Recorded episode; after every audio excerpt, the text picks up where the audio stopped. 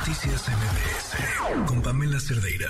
Eh, en la línea nos acompaña Dana Gómez, tía de Fernanda Valentina Trigos Gómez. Esta tarde los familiares de Fernanda se manifestaron para exigir su localización.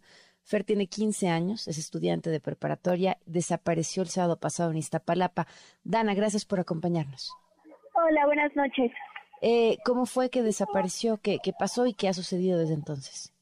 Eh, pues bueno, Fernanda, eh, mi sobrina, Ajá. desapareció el 25, el sábado.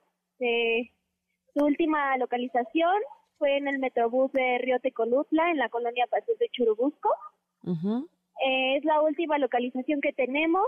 Eh, esta tarde nos estamos manifestando porque las autoridades no nos escuchan, no nos hacen caso y lo único es que, que estamos exigiendo son los videos de las cámaras de seguridad de adentro del Metrobús, que estas tienen una duración de siete días, es lo que nos dijeron de la Fiscalía.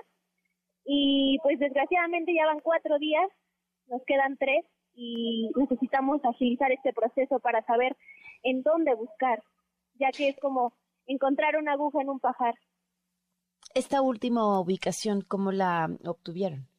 Eh, sí, en la Fiscalía, el- por las cámaras del C5, Pudimos ver que su última localización fue aquí, en, en la estación de Río Tecolutla. Mm, y una vez que sube al Metrobús ya no tienen más sobre ella. No, se pierde el rastro. ¿Qué les han dicho a estos cuatro días en los que están esperando la respuesta por parte de la, de la Fiscalía? Pues se ha hecho eh, los trámites correspondientes, nos dicen que no nos pueden dar los videos, que, que esa información todavía no nos la pueden dar.